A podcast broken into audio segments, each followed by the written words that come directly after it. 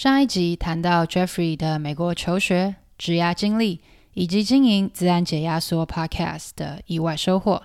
下一集我们继续聊聊关于职场和生活中的挑战，以及下一步。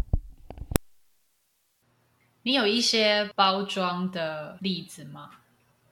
有几个技巧吧，就可能是，比如说你今天做了一件事，它可能会有三个步骤。那通常我自己一开始在报告的时候，我会只报告结果，就是我做了这件事。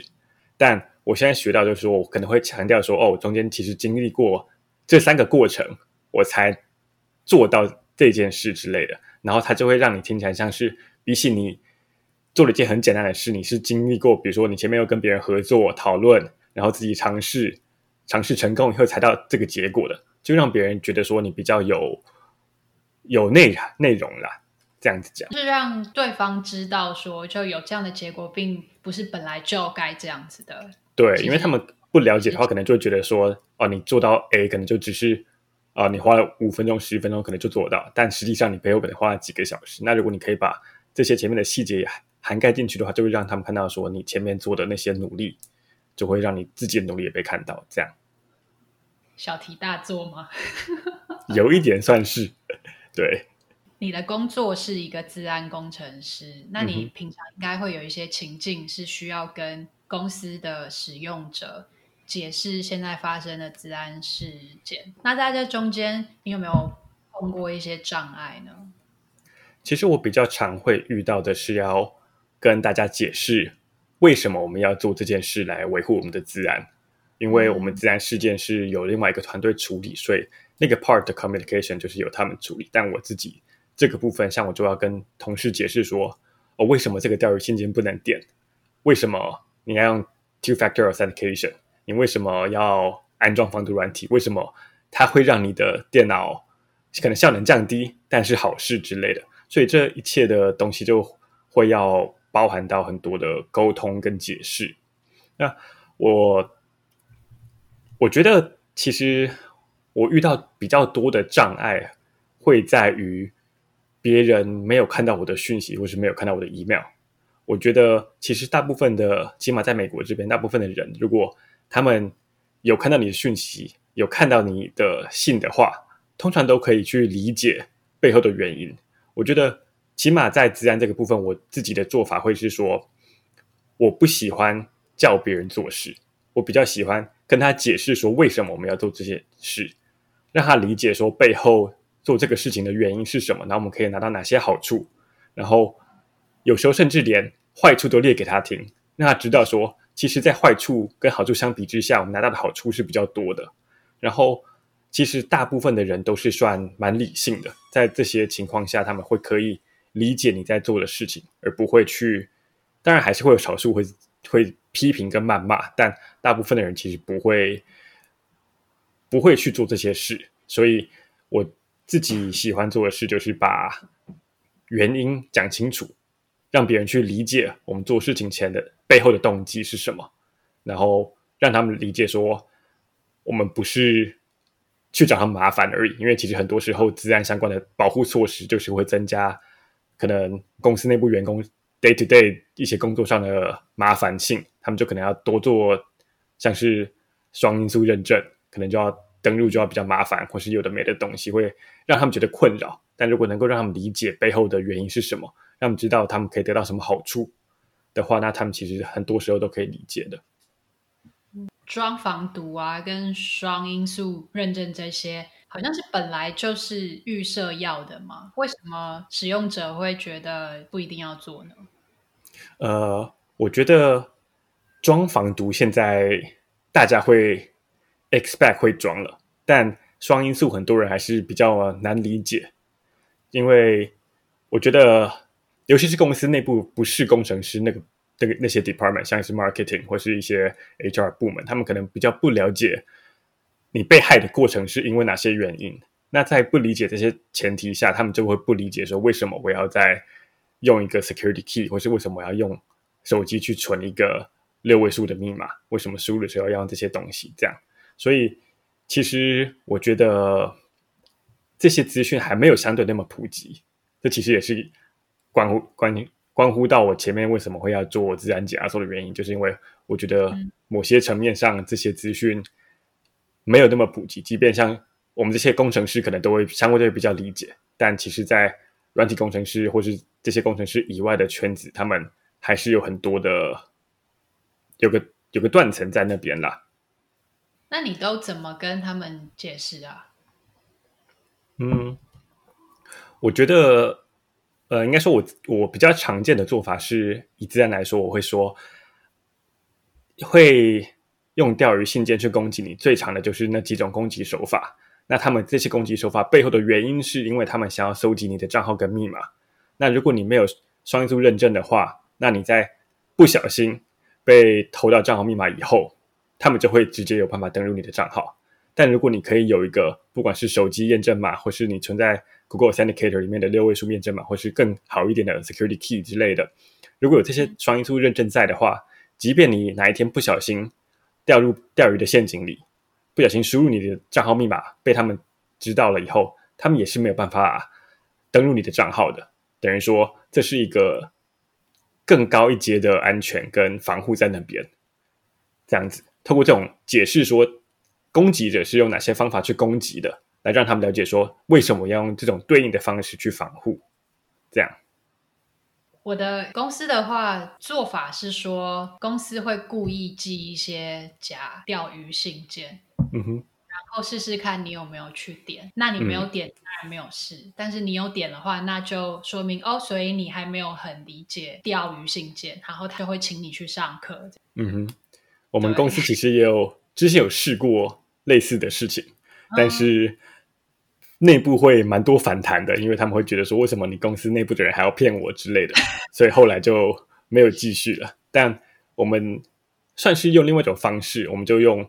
那个 security key，然后强迫每个人都一定要 security key，然后把我们那些重要的平台都放在 security 的 two factor 后面，等于说，他们即便账号密码被偷了，骇客也没有办法进入我们的系统。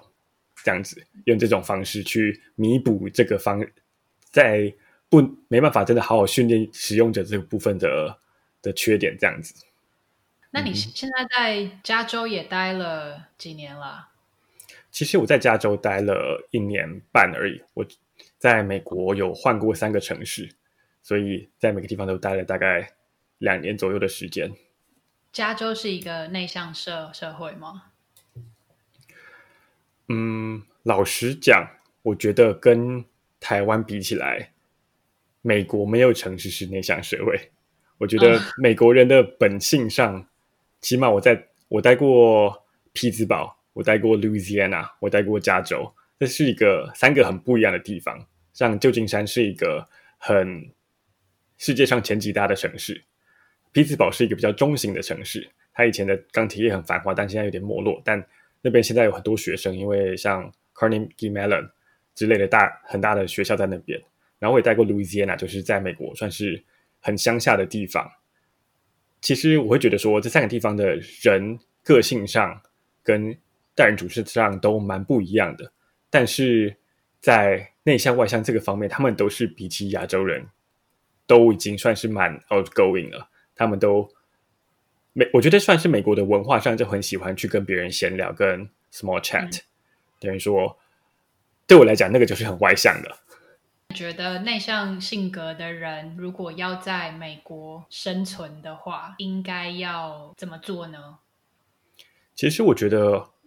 美国算是一个蛮多元的地方。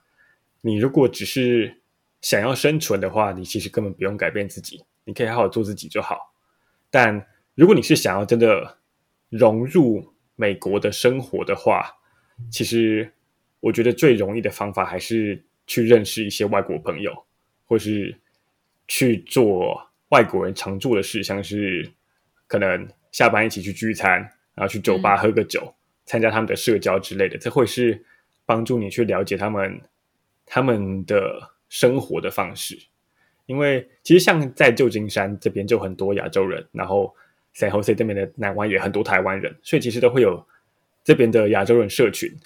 然后这些亚洲人社群就是很亚洲人，他们就是有各自的活动，哪里都是全部讲中文之类的。所以其实，如果你只是想要活在美国，你不一定得融入美国人的生活。但如果你是想要真的融入当地人的生活，真的想要体验美国人都是怎么样生活的话，那其实认识一个美国朋友，然后每天跟着他，看他干嘛你就去干嘛，是最容易的方式，我觉得。嗯，这一点跟澳洲很像诶，就是像我。自己现在待在雪梨，我来的时候其实算是有一个文化冲击，是我去了一个区域吗？叫做 Eastwood，然后那整个 Eastwood 就是你一出了火车站，那个景象就觉得你好像人在台北的哪一个比较旧的社区里面，可能是大同区之类的嘛。然后它有很多的传统市场，然后你放眼所及，全部都是华人，然后各种。豆腐店啊、菜摊啊、鱼摊啊等等的都有。然后我那一天在那边待了一阵子后，真的发觉，我如果从小到大都是活在 Eastwood 的话，我真的不会讲英文也没有关系。就即使我人对对对，像我们这边的 Chinatown 也都是一堆中文的招牌，然后你走在那边就看到听到一堆人在讲中文跟广东话之类的，所以其实。如果你只是想要在这边生存的话，不一定要融入当地人的社会，用你自己自在的方式，其实也可以活得很好。Jeffrey 的策略是什么？其实我没有很刻意的去融入当地人的生活，但我会不排斥，比如说可能同事约下班去喝酒，或是 Happy Hour 一起去吃饭的话，我都会参加，但我不会主动的去。问他们说：“哦，你这周要干嘛？我可以跟吗？”之类的，我觉得算是比较被动，因为我我身边也有一些台湾朋友，然后我觉得我跟他们相处也很自在。我觉得我没有、没有那个一定得融入当地人的那种憧憬，或是我觉得必要性在那边。我觉得我上班都在讲英文，已经跟他们有算是有打成一片了。那我下班其实也可以讲中文，也可以算是活自己的样子，也不错。这样。跳到未来五年的话，你会在做什么呢？嗯，我其实不太会去想未来的事情。我觉得我应该还是会在自然产业，但会在哪里我也不确定。应该还是会是在美国，但美国很大，蛮有可能会换城市的，也有可能会换公司。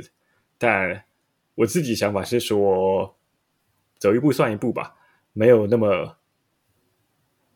没有那么在意说，说我可能哦，五年后我一定要在什么职位，一定要赚多少钱，或者十年后我一定要买房买车、结婚生子之类的。我自己相对而言没有那么在意这个部分，所以对我来讲就是一个顺其自然。你的治安解压缩还会继续录吗？现在的话，主要是因为换了工作，其实上班忙了蛮忙很多，所以比较没有。心力去顾及到 podcast 的这个部分，但我其实觉得我没有排斥继续录。如果未来有机会有时间的话，我现在也认识不少台湾自然圈的人，其实有很多人可以去访问、访谈、邀请，或是去做各种不同的讨论跟合作。所以其实我不排斥，但我也不敢保证说，哦，我可能下个月就会开始录制新的集数之类的。对，佛系更新。对，没错。如果大家之后想要了解更多的话，可以怎么跟你联络呢？呃，我觉得可以透过自然解压缩，大家去搜寻自然解压所。我们在不管是网页或是 Podcast 上都有我们的联系方式，可以透过那个就找到我了。Jeffrey 还有什么想要跟大家分享的吗？嗯，我其实觉得可以勉励大家一下，我觉得内向不是一个问题。我觉得大家不需要很，呃，急于改善自己的内向。内向者其实有内向的生活方式，你也没有一定要变成外向者才可以成功之类的。所以我觉得用你自己舒服自在的方式活着就好，不要让自己太累。说得很好，非常认同。好，今天谢谢 Jeffrey。嗯，谢谢大家。谢谢你收听这集《中途笔记》的口吃、内向、海外职人企划，专门访谈各种理由，感受到不自信的人生故事。希望透过这些分享，陪你征服心中未知，穿越陌生土地，发现更好的自己。中途笔记能在各大 Podcast 平台和 YouTube 收听。如果听完你觉得超喜欢，请直接五星评论加留言，并点一下订阅，就可以加入这个 Podcast，才不会错过这些独一无二的故事。每周带你实现更多。那我们下次见。